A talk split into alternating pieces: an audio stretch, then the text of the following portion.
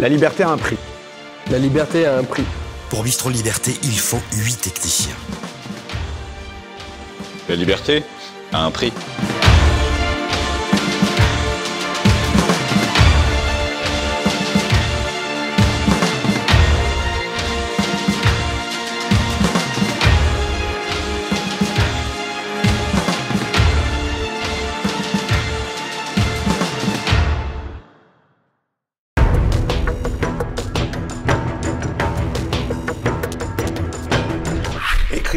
Lanceur d'alerte, Philippe Pichon a été dans une autre vie commandant de police médiatique d'ailleurs, puisqu'auteur du très remarqué à l'époque journal d'un flic. Et il est aujourd'hui l'invité de TVL pour défendre son dernier ouvrage en date. Je cite Pourquoi la littérature du vagin respire mal? C'est aux éditions du Verbe haut et c'est en vente sur le site tvl.fr à la rubrique boutique, juste à côté de la rubrique don. Bonjour Philippe Pichon. Bonjour, merci de votre invitation. Et je pense qu'il est nécessaire avant toute chose d'expliquer le titre de l'ouvrage. Alors sous-titré en plus les daltoniennes de l'écriture inclusive. Alors sur le titre, pardon de l'inélégance du, du, crochet, mais comme vous le savez, pourquoi la littérature respire mal est une conférence donnée par euh, Julien Gracq dans les années 50 et extraite de ce petit euh, texte euh, de José Corti, de, l'éditeur José Corti, qui s'appelle Préférences et conférences. Voilà. Et pourquoi rajouter les, le vagin Parce qu'on en parlera, il me semble que l'écriture dite féminine n'existe pas. Et les daltoniennes de l'écriture inclusive bah Parce que l'écriture inclusive, vous savez, je suis ni en colère ni nostalgique, j'écris après. Il me semble que l'écriture euh, et la civilisation française n'existent plus, en tous les cas, euh, sous certaines plumes. Alors, entre pamphlets et, et, ouvrages érudits, parce que vous avez beaucoup lu, beaucoup, beaucoup, vous souhaitez pourfendre les, je vous cite, les turiféraires du vaginalement correct, tant la littérature féminine vous pèse à l'estomac. Vous n'ajoutez pas un peu non, je récuse le pamphlet, c'est pour moi, comme vous l'avez dit, érudit, j'en sais rien, mais un essai littéraire, et le vaginalement correct, parce que, euh, comme il existe le politiquement correct, il me semble qu'il existe des, euh, des écritures euh, symptomatiques de notre époque. Peut-être aurons-nous l'occasion de le, de le, développer avec des auteurs particuliers. Ce pamphlet, il est né d'une déclaration de Sandrine Rousseau Véritablement, elle inspire beaucoup de monde, semble-t-il. Vous aussi, euh, c'était à l'Assemblée nationale où elle s'était écriée euh, Lâchez-nous l'utérus. Et Sandrine Rousseau est encore en quelque sorte votre muse. Oui, euh, envie de lui dire Lâchez-nous la grappe, cul de basse gauche, parce que. je trouve ça inadmissible de genre de propos dans l'Assemblée nationale, même si la liberté est, de mise, et parce que je suis à peu près sûr que Sandrine Rousseau n'a pas lu grand-chose. Femmes n'ont pas le droit de dire un mot comme utérus? Alors, donc on a le droit de, parler du leur. Si on et donc de lui répondre. Mais il me semble que lâchez-nous l'utérus est une déclaration qu'on aurait pu en avoir dans les années 50. Mais l'objet femme dans les années 2023, j'y crois plus du tout. Voilà ce que je voulais vous dire. Ce genre de gauloiserie, ça vous choque? Euh, Dans ma bouche, non. Dans la sienne, si. Alors, votre ouvrage vise exclusivement à faire un, panorama complet de la littérature féminine depuis 1950, euh, on va dire, et jusqu'à la fin des années 80. C'est un pari audacieux, mais pourquoi se focaliser précisément sur cette période? Alors, sans didactisme, j'ai essayé d'être un peu, un peu drôle. Et pourquoi la période? Parce que ça correspond à peu près, à, ce me semble, à, euh, aux trois périodes de, de ce qu'on appelait le féminisme. Le féminisme des années 50 peu ou prou symbolisé par euh, la Bible du féminisme, le deuxième sexe de Beauvoir, le féminisme des années 70, euh, une féministe plus, plus radical, plus va en guerre, féministe de, rue, si on peut dire, et le féministe actuel qui ne dit pas son nom, qui est encore un peu plus euh, idéologisé selon moi, et qui va vers le YEL, c'est-à-dire vers le wokisme et le transgenrisme, le néo-humanitas, comme disent certains. Et donc, il était nécessaire, à mon avis, de, de voir comment peut-être il y avait un fil conducteur entre ces trois féminismes. dès le début du livre, vous faites part de, vos choix parmi les, femmes écrivains, et on trouve ça mauvais, on n'a pas lu, on trouve ça bien, on aime, on admire. Ce sont des choix donc personnels, donc forcément subjectifs. Absolument, c'est un, un, petit dictionnaire égoïste de la littérature euh, non pas féminine, mais féministe. Euh, et donc, en effet, ce sont des, vous les citez, ce sont des rubriques que j'ai empruntées à mon ami François Cereza dans un petit journal que vous devez connaître qui s'appelle Service littéraire, pour faire un petit clin d'œil et pour aller très très vite euh, sur une sorte de sommaire un peu rigolo que je, voulais annoncer au lecteur. Mais euh, quand je vous dis que ce sont des choix personnels, Il se, il se... Lié à ma scolarité. Lié à votre scolarité. Euh, mais c'est-à-dire ce sont des choix que vous faites à partir de vos lectures. C'est-à-dire que vous avez lu oui. les ouvrages que vous évoquez dans, le, oui. dans votre euh, pour, pour le téléspectateur, puisque vous l'avez lu, euh, j'avais deux profs, une prof de lettres, une prof de philo. L'une a été euh, l'amante de Marguerite Duras, et l'autre est la fille adoptive de Simone de Beauvoir et de Jean-Paul Sartre. Elles nous ont tellement dégoûtés, mettons, dégoûtés de l'une et de l'autre, qu'il y a une petite vengeance, mais, mais si vous vouliez qu'on développe... Euh, non, mais c'est pas une vengeance, de... je ne vais pas développer, vous dites euh, détestation, vous parlez de détestation. Oui, c'est fort. Bah oui, je trouve On est dans quand un... même pour oui. Simone de Beauvoir et Marguerite Duras, elles ont elles ont une œuvre, elles ont une, un style, ah, elles ont on, une écriture, elles ont une personnalité. On peut avoir euh, une œuvre et ne pas être écrivain, c'est la grande différence. Pour, pour Duras, il me semble qu'on a suivi un courant et que vous verrez, hélas, la, ou tant mieux, l'histoire fera le tri et il ne restera pas grand-chose de Marguerite Duras. Et de Beauvoir, on retiendra, euh, me semble-t-il, la compagne de Sartre et peut-être plus la philosophe de l'existentialisme que l'écrivain au sens de romancière euh, ou d'essayiste. Oui, mais alors, Philippe Pichon, ou, pardonnez-moi de vous dire, ça, ne va pas. C'est vous dites, c'est détestation. Certes, moi je vous laisse, vous avez compris, ce sont des choix personnels et subjectifs, donc par définition, vous avez des, des choses que vous adorez, des choses que vous détestez, et vous en faites part à votre lecteur. Tout ça me va bien, jusqu'à ce que vous indiquiez que euh, cette détestation ne provient pas de leurs écrits, on parle de De Beauvoir et de Duras, mais du fait, comme vous l'avez dit, qu'on vous a obligé à les lire en classe. Alors, à l'aune de ça, je me dis que moi, je n'aimais pas Balzac, j'adore Balzac, oui. mais c'est vrai que quand j'étais en classe, on m'obligeait à lire Balzac, et tant d'autres. Alors, euh, je dépasse la détestation. Je crois que l'étude que je fais des deux auteurs montre qu'on se rapproche vers le féminisme que je dénonce un petit peu, c'est-à-dire que pour moi, la, la, la, la littérature se veut non genrée.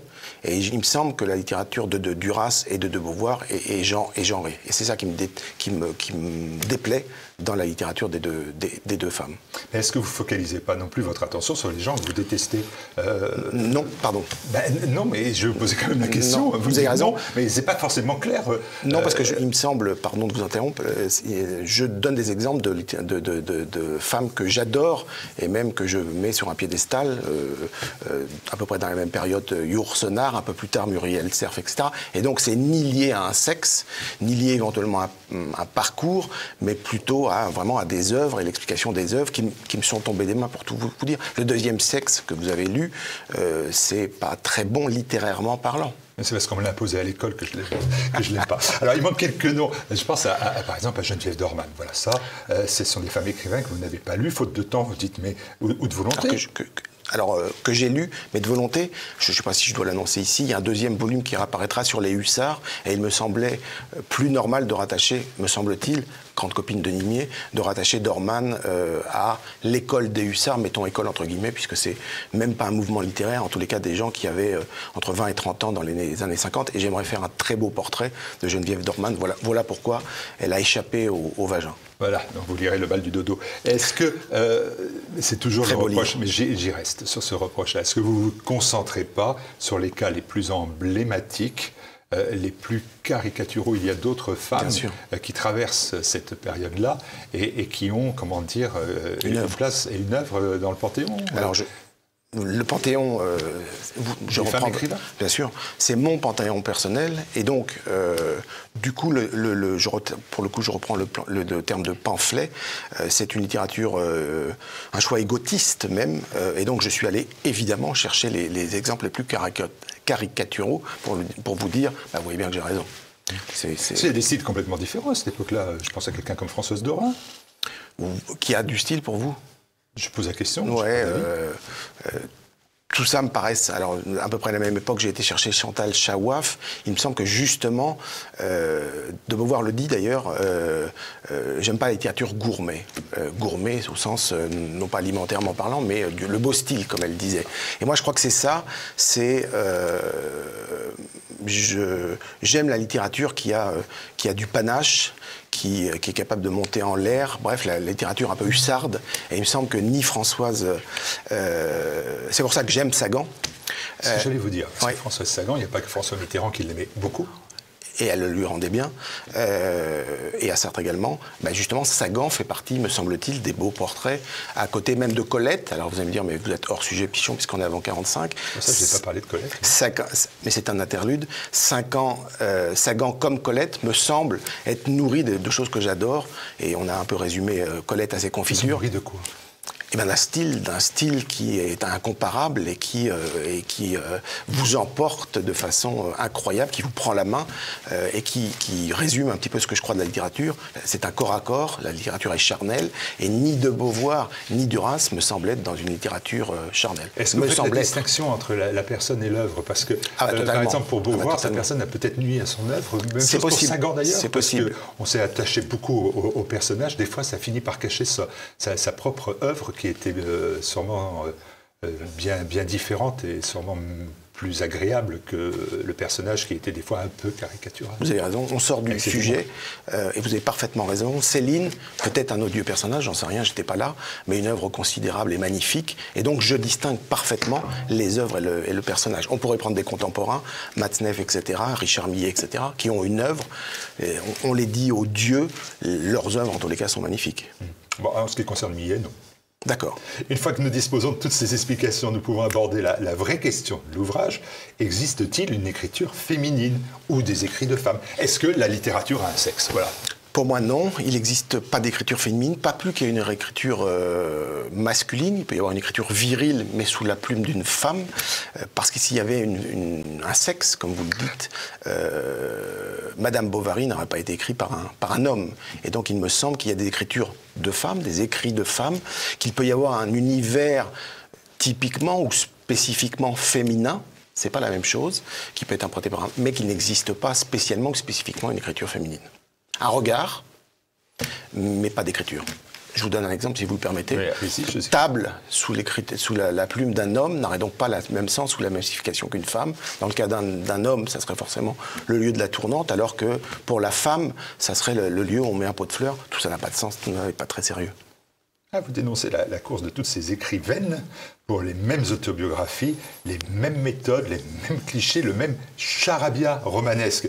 Mais vous évoquez des cas à part. Hein. Vous dites qu'il y a des, résistantes. Et alors je vous ai cherché, j'ai cherché dans les résistantes, vous avez trouvé quand même hum. euh, un, membre de l'Académie française, une membre de l'Académie française, Marguerite Yourcenar. L'autre, Marguerite.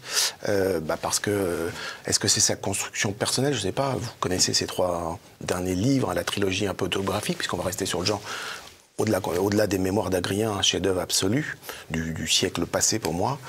Euh, oui. Euh, vous avez l'autobiographie, et là, l'autobiographie, elle a pétri. C'est-à-dire que le, le, le l'autobiographie, il y a aussi. Eh oui, mais le, moi, je, bah, je crois pas. Le moi-je a été complètement transformé. On a, elle est, c'est une recréation, une renaissance, et donc de ce matériau personnel, je pense qu'elle en fait une œuvre, ce qui me semble pas être le cas, mais ce n'est que mon avis, des, des auteurs dont on vient de, dont on vient de parler. J'aime le beau style, il n'y a rien à faire. J'ai bien compris. Je vais faire un autre reproche encore, décidément, hein, c'est votre fête. Vous Merci de votre invitation. je vous en prie, vous reviendrez quand vous voudrez. Vous avez des mots très durs pour, pour bon nombre de femmes euh, écrivains et, qui ont pourtant rencontré le succès. Et, là, je, vous pose la question, est-ce que ce sont les lecteurs qui se trompent ou on les pousse à s'intéresser à, à cette littérature? Tous les lecteurs se trompent? Non, succès n'égale pas qualité. Euh, mais euh, je reprends un journaliste m'a fait cette confidence. On n'arrête pas de, réassortir. On met tel bouquin sur la table. Si on ne fait que le réassortir, en effet, il va être vendu. En tous les cas, la production de masse fait que euh, dans cette production de masse, il y a pour moi moins de bons livres. C'est pas parce que le livre est caché qu'il va être bon, mais du coup, je pense qu'on n'emmène pas le lecteur vers de, bons ouvrages. Je vais, vous donner un exemple et, et pardon. Annie Ernaux qui pour moi n'est pas un, écrivain. On va en reparler. Ah, d'accord. On va en reparler. Mais, mais, terminez votre exemple. D'accord. Euh, qui, est plutôt, euh, qui fait plutôt œuvre de sociologie, euh, alors que dans un style qui est lui un vrai style et pas un style plat. D'ailleurs, c'est pas un style plat ni Arnaud, c'est pas de style du tout. Welbeck, qui lui a un style faussement plat, fait bien plus qu'une œuvre de sociologie, qui fait une œuvre pour moi littéraire. Si je devais mettre sur le, pardon encore, je suis. De, vous voyez, sur le même plan, Ernaud et, et, et je, suis bien, je suis bien. Où je vous suis moins bien, c'est parce qu'on va se rapprocher d'aujourd'hui, de 2023, parce que votre éditeur d'ailleurs vous a demandé de vous intéresser à l'écriture féminine aujourd'hui, en, en, 2023. C'est une ficelle d'écriture, vous avez bien compris. Mais, mais, voilà, je cherche toujours cette notion. Beaucoup de lecteurs, ça ne fait pas une œuvre. Euh, mais beaucoup de lecteurs attendent les, les livres, attendent les livres d'Amélie Nothomb, par exemple. Oui. Il n'y a pas d'œuvre d'Amélie Nothomb, il y a des très beaux livres d'Amélie Nothomb. Vous remarquerez qu'elle n'est pas citée. Euh, et donc, parce que je, je pense que c'est Pourtant, elle est la femme écrivain qui vend le plus d'ouvrages en termes de vente. Ah bon Je pensais que c'était oh. Christine Angot, mais si, si vous me l'assurez, il n'y a pas de, y a pas de problème. J'espère que non, mais je pense que c'est Amélie Nothomb. Euh, D'accord. Il y a des choses. Alors, parce que là, il y a une œuvre chez Nothomb, pour moi. Voilà, euh, il y a une œuvre, il y a oui. toujours l'autobiographie. Absolument, même si on est parti de, de, de cette œuvre japonisante, de et de tremblement. par exemple, euh, il n'y a pas que l'autobiographie. L'autobiographie pure, j'allais dire, parce que du coup, l'ethnocentrisme ou l'ethno-sociobiographie n'a pour moi pas tellement... Ou alors on est dans autre chose que de la littérature. Alors, pourquoi Donc, vous ne la citez pas, Amélie Nothomb?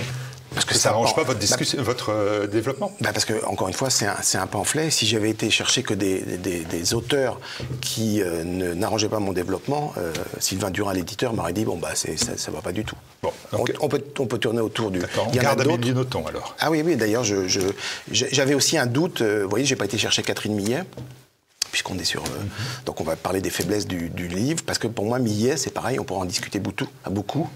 Pas, pas de faiblesse du livre, je dis tout simplement non, contradiction non, dans le livre. Oui. Contradiction parce que vous écrivez une réponse assez lapidaire quand votre éditeur vous dit mais il faut parler des écrivains femmes de 2023. Je vous avez une réponse qui est très lapidaire. Je cite, oui. cite l'écrire femme aujourd'hui, un post-it suffira, autobiographique et communautaire, victimaire et vindicatif, impudique et miséreux misérabilisme, même on pourrait dire, euh, bah oui, un post-it suffira parce qu'il me semble que dans la majorité des cas, euh, il y aurait une, il y a des produits interchangeables. Il me semble que Dariussec, Angot, euh, Camille Laurence, etc. sont des produits interchangeables qu'on pourrait. D'ailleurs, vous avez remarqué qu'il y a une forme de feuilletonisation de tout ça. Il me semble que dans le cas de, Christine Angot, euh, le bouquin de septembre est le même que celui de, janvier, etc., etc. Je crois que c'est la même chose, hélas, pour Marie de Riosec, dont j'avais aimé le baise-moi. Je m'étais dit, tiens, il se passe quelque chose dans la littérature. Puis bah, après, voilà. Et Camille Laurence, bah, là, on a l'impression qu'elle écrit, euh, qu'elle écrit de 9h à 12h et de 14h à 17h. Et encore une fois, euh, c'est pas ça que je cherche dans la littérature. Donc,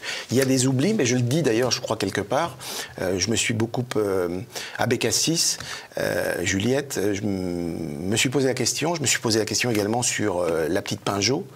Petite, euh, pardon, euh, plus si jeune que ça. Euh, c'est ça. parce que peut-être que c'était moins facile de les faire rentrer en effet dans les cases que j'ai voulu simplifier pour rentrer dans le, dans, dans, dans le, le, genre du, du du pamphlet. Voilà, Mazarine Pajot qui s'appelle dorénavant Mazarine Mitterrand. C'est ça. Là encore, vous dénoncez un, un, un, genre narratif répétitif, manichéen et maniant les pensées. Vous venez de dire à l'instant la même chose. Euh, c'est pas ce que pensent les Nobel. Philippe Pichon, les Nobel. Qui ont désigné Annie Ernaux, prix Nobel de oui. littérature en 2022. C'est la consécration d'une vie, non? Oui, alors deux points.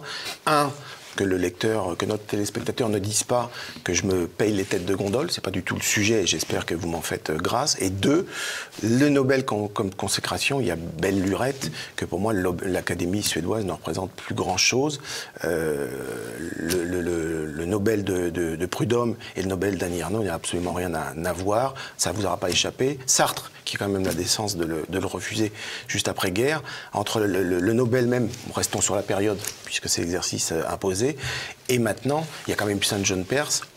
Mais depuis, on pourrait dire qu'il y a une forme de continuité, de linéarité entre Claude Simon, on en pense qu'on en veut, hein, du nouveau roman, mais il y avait une œuvre, jusqu'à euh, Annie Ernaux, il y a Modiano, on en pense qu'on en veut également, mais il me semble qu'il y a une œuvre avec un travail sur la mémoire, sur la langue, et Annie Arnaud qui, euh, qui a été cherché, qu'on a été cherché, hein, pardon de, cette, de, de, le dire aussi abruptement que ça. Il fallait une dame au bord de l'EHPAD et il fallait une, une dame, une dame d'extrême gauche. Euh, et puis, bah, dans les cases, elle les cochait, elle les cochait toutes. J'assume mes propos. Hein. Euh, encore une fois, il n'y a pas de style, il n'y a pas de. Vous assumez vos propos. Je, je suis assez convaincu pourtant qu'elle n'apprécie pas l'ouvrage. Alors, euh, il semblerait même qu'on soit amené à se voir euh, devant la 17e chambre correctionnelle. J'espère que je pourrai compter sur euh, votre soutien à Annie Ernaux. Bien sûr, bien sûr. D'ailleurs, la preuve, je vais vous le dire, elle a quand même une œuvre littéraire qui est pour l'essentiel autobiographique, mais là aussi, vu le nombre de bouquins qu'elle a. C'est littéraire qui pose problème, pas œuvre. Parce que c'est pas parce qu'on va livrer. alors quoi c'est pas une œuvre littéraire? Elle, est sociologique. Elle a copié les choses pendant dans nombreux romans. Donc euh, tout, tout, tout. Ben non, mais vous avez raison. On tourne autour de la même chose. Donc on pourrait résumer ça à un livre. Vous le dites vous-même ou à un seul thème.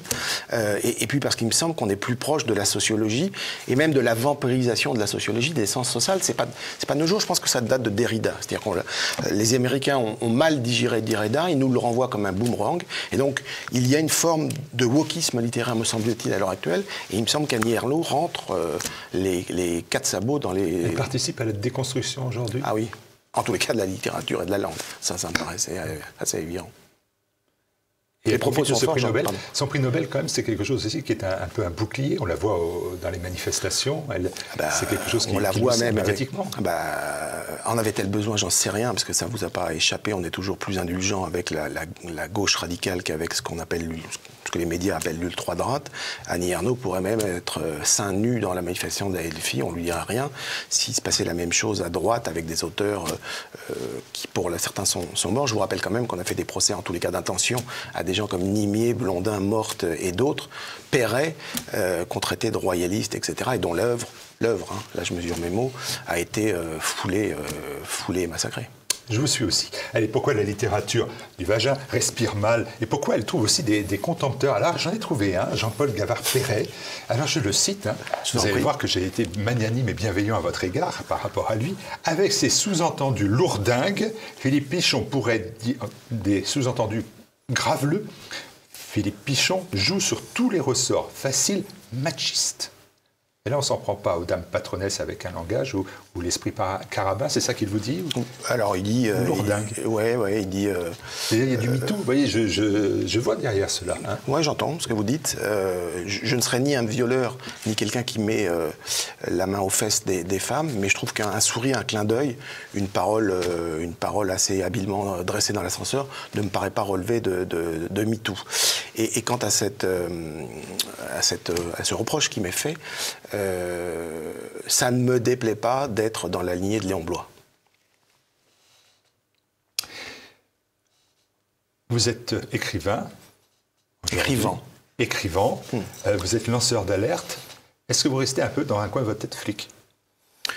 Policier, bien sûr. Hein. Je préfère flic que policier, vous avez raison, euh, parce que ça va avec Léon Blois.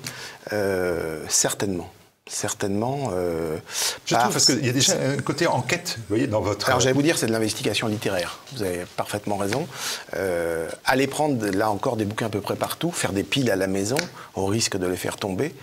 Euh, mais en effet, c'est de l'investigation littéraire. Je me suis dit, Qu'est-ce qui peut-être n'a pas été traité, en tous les cas, sous cet angle-là, parce que des biographies de, de, de de Duras, de, de De Beauvoir, il y en a plein, mais peut-être aller chercher un film conducteur d'actualité qui me semble être. Le mot n'a pas été emprunté. On, s'est posé la question avec l'éditeur de wokisme littéraire et de voir comment peut-être déjà dans ces années 50, ça a été le déclencheur de ce qu'on vit à l'heure actuelle avec une littérature féministe plus, plus, plus, puisque c'est du coup même une sorte de, de, de transgenrisme littéraire.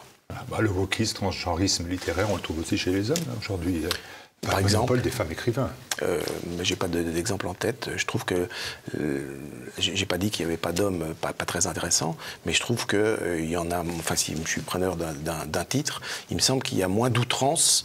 Euh, et si vous m'amenez sur la littérature homosexuelle, deux exemples merveilleux écrivains, Green et Bory, qui n'avait pas besoin de dire hé, hé, hé, hé, je suis homosexuel pour faire des œuvres. Or, à l'heure actuelle, j'ai l'impression qu'on est obligé de vous prendre par la main encore une fois et de vous dire hé, hé, t'as vu, je suis de ce côté-là de la barrière, du trottoir, appelez ça ce que vous voulez. Et donc, ça, ça, c'est impitoyable. J'ai pas besoin de personne pour lire un livre et me rendre compte de, par moi-même si j'accroche ou si j'approche pas. Et donc, euh, encore une fois, Green, euh, on pourrait remonter à, à, mais là encore, on sort de, de l'époque. Euh, et puis, bah, il y a toutes celles qui sont pas dans cette dans ce courant-là, mais qui ne traite pas, encore une fois, du, du, féminisme. Donc vous avez bien compris, je fais la différence entre euh, roman pour dames, pour écrit de, de, femmes, c'était votre propos tout à l'heure, et écriture féministe, euh, qui n'a rien à voir avec l'écriture féminine, qui, à mon avis, elle, n'existe pas. En tout cas, pourquoi la littérature respire mal Un boulet hein, envoyé aux daltoniennes de l'écriture inclusive. C'est aux éditions du Verbe. Merci Philippe Pichon Merci de votre défendre invitation. cet ouvrage.